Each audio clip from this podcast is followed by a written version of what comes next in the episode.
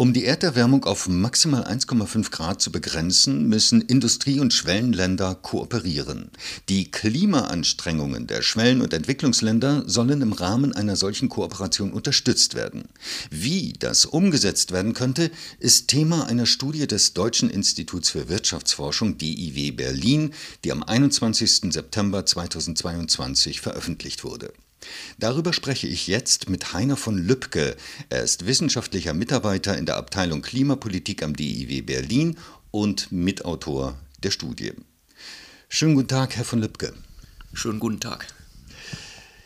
Herr von Lübcke, Deutschland und die übrigen Staaten der G7 haben sich dazu verpflichtet, die Schwellen- und Entwicklungsländer bei ihren Klimaschutzanstrengungen durch internationale Klimafinanzierung zu unterstützen.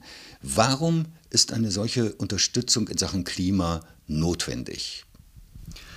Prinzipiell aus zwei Gründen. Einmal ist es ja klar, dass eine weltweite Anstrengung dafür nötig ist. Äh, nicht nur eine Staatengruppe, sondern alle Staaten müssen ihre Beiträge bringen. Jetzt haben die Industriestaaten eine besondere Verantwortung, indem sie äh, schon historisch viel mehr emittiert haben. Die Schwellen- und Entwicklungsländer holen aber nach mit den Emissionen. Äh, denen fehlt aber Kapazitäten, finanzielle Ressourcen, um wirklich Politikprogramme so durchführen zu können, dass sie dann in kürzerer Zeit dann auch zu Emissionsreduktionen führen können. Also deswegen die Unterstützung, die dann ausgehandelt wurde unter dem Pariser äh, Klimaabkommen von 100 Milliarden US-Dollar pro Jahr. Was meinen Sie mit Nachholen? Sie haben eben gesagt, die Schwellen- und Entwicklungsländer holen nach mit den Emissionen. Wenn man sich jetzt zum Beispiel den Stahlsektor anguckt in den Schwellenländern, dann hat Indien sich zum Ziel gesetzt, in den wirtschaftlichen Entwicklungsplänen die Stahlproduktion zu verdoppeln bis zum Jahr 2030. Dann kann man sich vorstellen, derzeit äh, Stahlsektor trägt zu 8 bis 10 Prozent der globalen Emissionen bei, also der Stahlsektor insgesamt. Aber wenn da keine Minderungsmaßnahmen eingeleitet werden im Stahlsektor, dann trägt das natürlich zu einer ziemlichen Emissionsmenge bei. Also das zur Illustration, was damit so an Szenarien gemeint sein kann. Wie eingangs gesagt, haben sich die Staaten der G7 auf eine internationale Klimafinanzierung verständigt oder wollen sich auf eine internationale Klimafinanzierung verständigen. Wie kann man sich eine solche Klimafinanzierung vorstellen?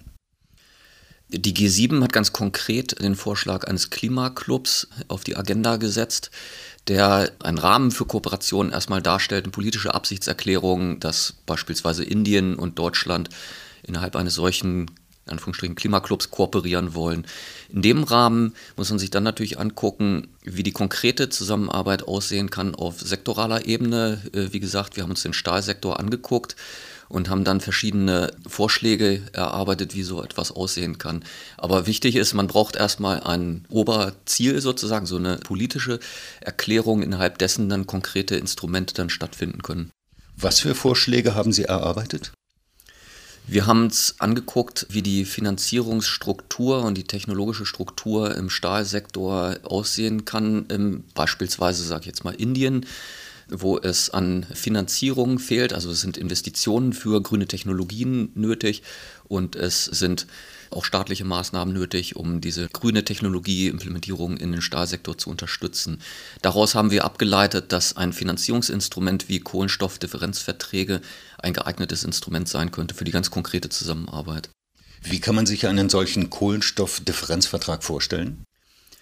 Angesichts dieser Finanzierungslücke und der Risiken, die durch den Einsatz beispielsweise von neuen Technologien oder auch Politikrisiken äh, resultieren, entstehen äh, relativ hohe operationale Kosten auf Betriebsebene. So ein Differenzvertrag würde dann je nach Abmachung zwischen den Partnern dann diese inkrementellen Kosten oder die Mehrkosten dann decken, die für grüne Produktion von Stahl nötig ist.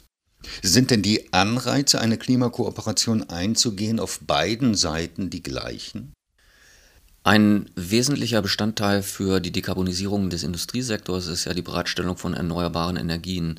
Und da ist die Anreizstruktur in Schwellenländern eine andere, weil es im Energiesektor beispielsweise darum geht, um also Elektrifizierung flächendeckend äh, sicherzustellen. Es ist ähm, quasi Energiesicherheit ganz wichtig. Also das ist halt weiter fortgeschritten in der EU beispielsweise Deutschland im Zuge der Energiewende. Also das sind andere Voraussetzungen, Startvoraussetzungen, sagen wir mal so. Mit Blick auf die Schwellenländer ist dann immer so eine Balance zu schlagen, so zwischen Entwicklungszielen und Klimazielen. Sind denn die aktuellen Vorschläge zur internationalen Klimakooperation ausreichend oder müsste noch mehr getan werden? Und wenn ja, was? Meiner Meinung nach wird oftmals vernachlässigt den Bereich der politischen Aushandlung von solchen Unterstützungsangeboten und konkreten Unterstützungsformaten.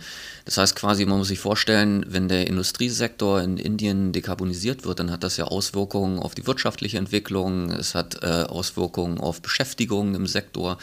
Das bedingt, dass man sich die Zeit nimmt und das Format nimmt, um wirklich dieses auch politisch auszuhandeln zwischen Gebern und jetzt beim Beispiel wieder der indischen Regierung zu bleiben, indischen politischen Vertretern im Sektor. Meistens ist es ja anders als beispielsweise in der EU, wo es einen Rahmenvertrag gibt zwischen den Staaten, der sowas regeln würde.